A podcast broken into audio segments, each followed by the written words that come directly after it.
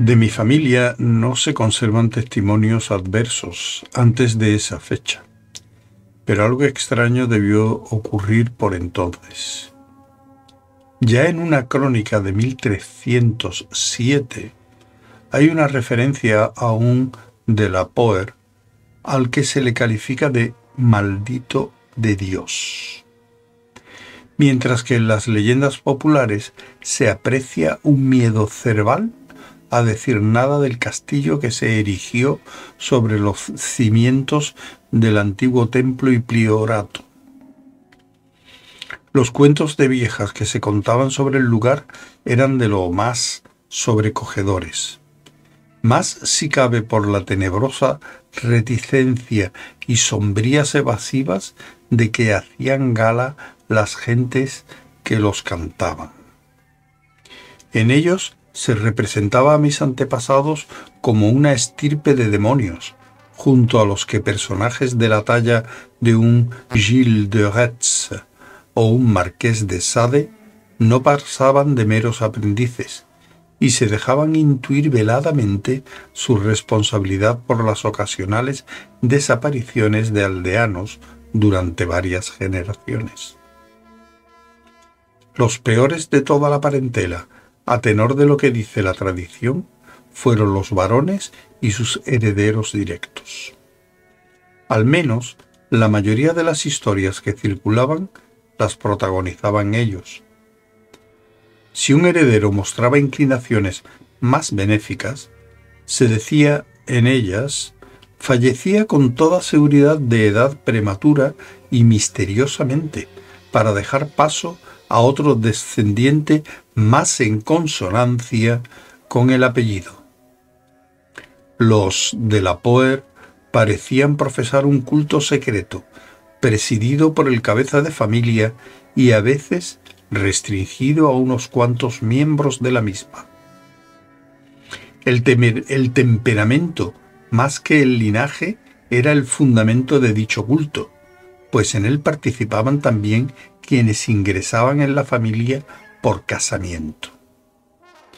Lady Margaret Trevor de Cornwall, mujer de Godfrey, el hijo segundo del quinto varón, acabó por convertirse en uno de los fantasmas predilectos de los niños de todo el país y en diabólica heroína de un horripilante y antiguo romance que todavía se conserva en las proximidades de la frontera galesa.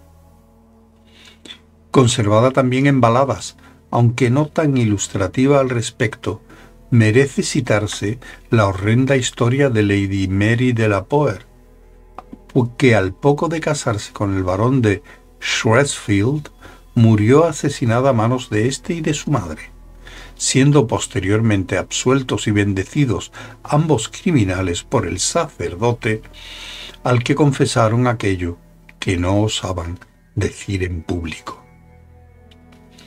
Estos mitos y romances, característicos de la más primitiva superstición, me repelían sobremanera.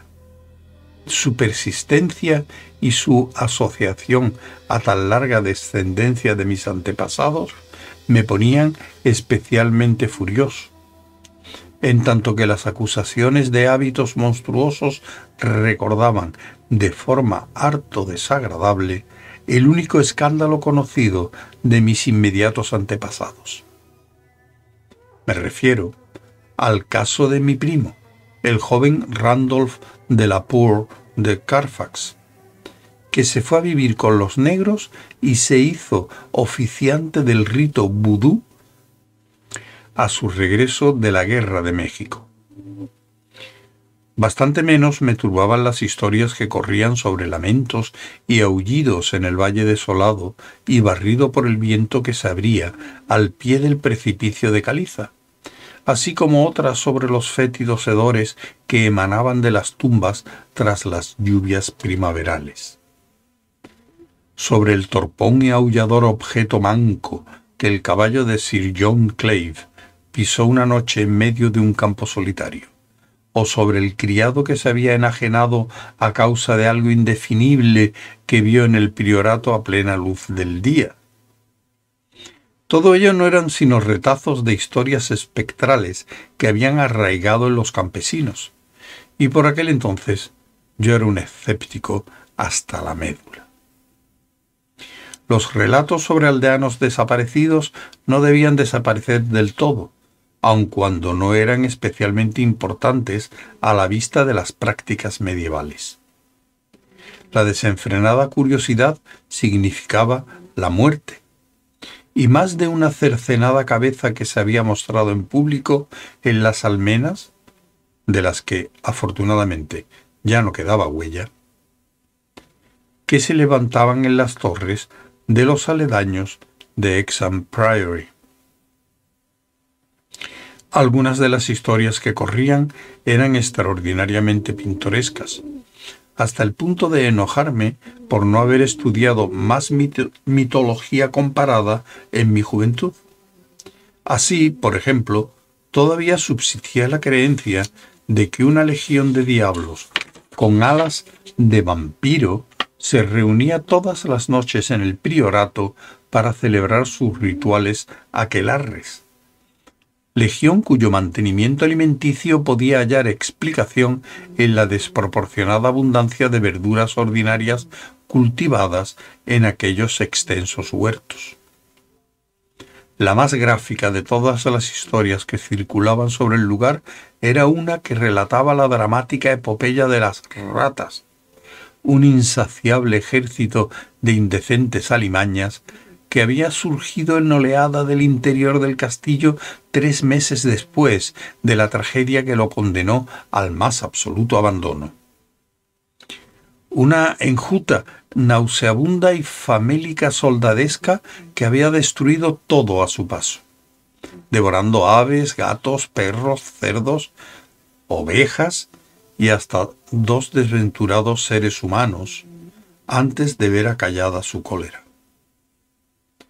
En torno a tan inolvidable plaga de roedores gira todo un ciclo independiente de mitos, pues las alimañas se dispersaron por entre las casas del pueblo, provocando toda clase de maldiciones y horrores a su paso.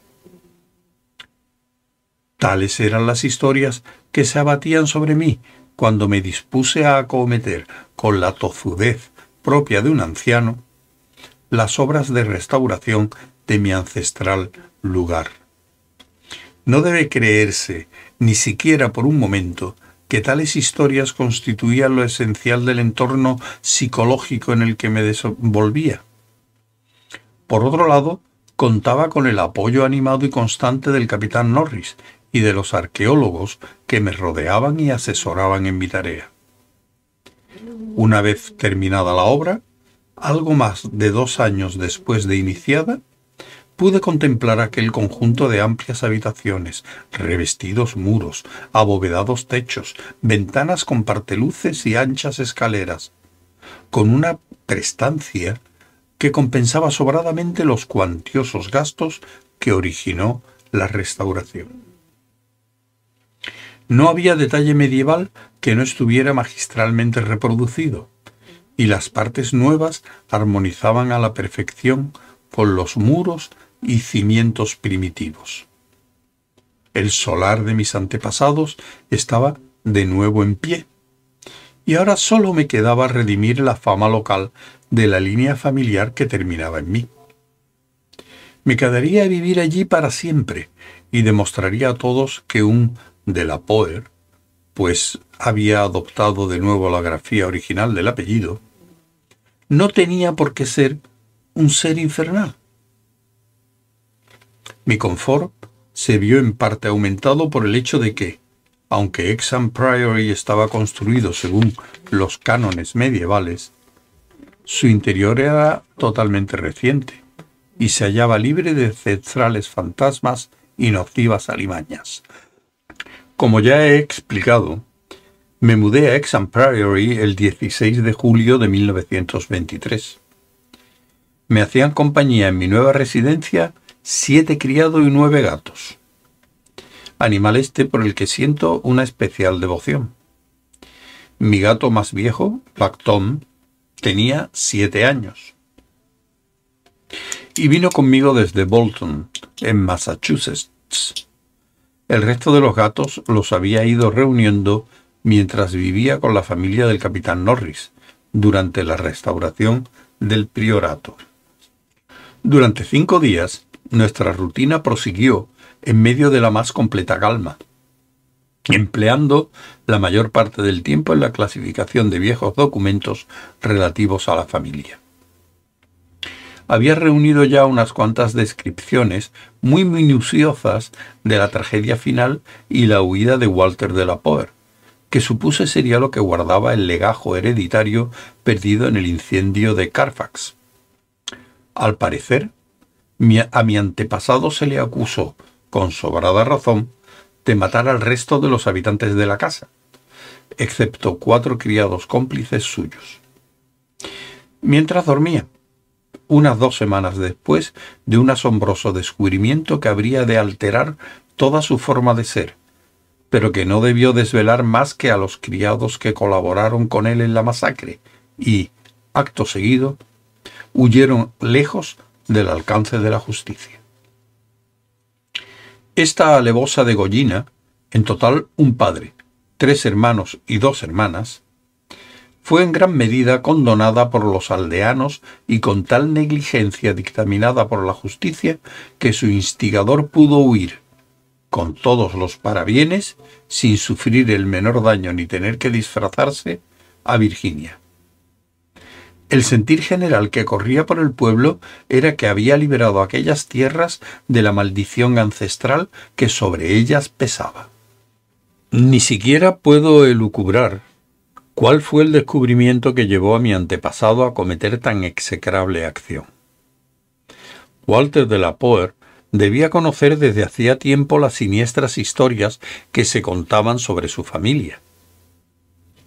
Por lo que no creo que el motivo que desató todo proviniera de aquella fuente. ¿Presenciaría acaso algún antiguo y espantoso rito o se daría de bruces con algún tenebroso símbolo revelador en el priorato o en sus aledaños? En Inglaterra, se le consideraba un joven tímido y de buenos modales. En Virginia parecía más un ser de carácter atormentado y aprensivo que un tipo duro o amargado. De él se decía en el diario de otro aventurero de rancio abolengo, Francis Harley de Bellevue, que era un hombre sin igual en lo tocante al sentido de la justicia, al honor y a la discreción. El 22 de julio aconteció el primer incidente, el cual, aunque apenas se le prestó atención en aquel instante, adquiere un significado premonitorio en relación con posteriores acontecimientos. Fue tan poca cosa que casi no se le dio relevancia, y apenas pudo advertirse en las circunstancias reinantes pues debe recordarse que al ser el edificio prácticamente nuevo en su totalidad, salvo los muros, y encontrarse atendido por una experta servidumbre, toda aprehensión habría sido fuera de lugar a pesar de las historias que corrían sobre el lugar. A poco más que esto se reduce lo que pudo recordar a posteriori. Mi viejo gato negro, cuyo humor también conozco, estaba indudablemente alerta y nervioso en una medida que no concordaba en nada con su habitual tranquilidad. Iba de una habitación a otra, dando la impresión de desasosiego y preocupación por algo, y olisqueaba sin cesar los muros que formaban parte de la estructura gótica. Comprendo perfectamente cuán trillado suena todo esto, algo así como el inevitable perro del cuento de fantasmas, que no cesa de gruñir hasta que su amo se ve finalmente frente a la figura envuelta en sábanas. Pero en este caso concreto creo que posee su importancia. Al día siguiente, un criado vino a darme cuenta del nerviosismo reinante entre los gatos de la casa. Yo me encontraba en mi estudio, una habitación de techo alto y orientada al occidente que había en el segundo piso, con arcos de aristas artesonados de roble oscuro y una triple ventana gótica que daba al precipicio de roca caliza y desde la que se divisaba el desabrido valle. Mientras me hablaba el criado, pude ver cómo la forma de azabache de Black Tom se arrastraba a lo largo del muro oeste y arañaba el nuevo artesonado que cubría la antigua piedra. Le dije al criado que debía tratarse de algún persistente olor o emanación procedente de la antigua mampostería, y que, si bien era imperceptible al olfato humano, debía afectar a los sensibles órganos de los felinos a pesar del artesonado que los recubría. Así lo creía sinceramente, y, cuando aquel hombre aludió a la posible presencia de roedores, le manifesté que en aquel lugar no había habido ratas durante trescientos años, y que difícilmente podrían encontrarse los ratones de la campiña que lo circundaba en tan altos muros, pues nunca se los había visto olisqueando por allí. Aquella misma tarde llamé al capitán Norris, quien me aseguró que le parecía bastante increíble que los ratones del campo infestaran de repente el priorato, pues que él supiera, no había precedentes de nada parecido. Aquella noche, prescindiendo como era habitual de la ayuda del mayordomo, me retiré a la cámara de la torre, orientada al occidente que me había reservado. A ella se llegaba desde el estudio tras subir por una escalinata de piedra y atravesar una pequeña galería, la primera antigua en parte, la segunda enteramente nueva.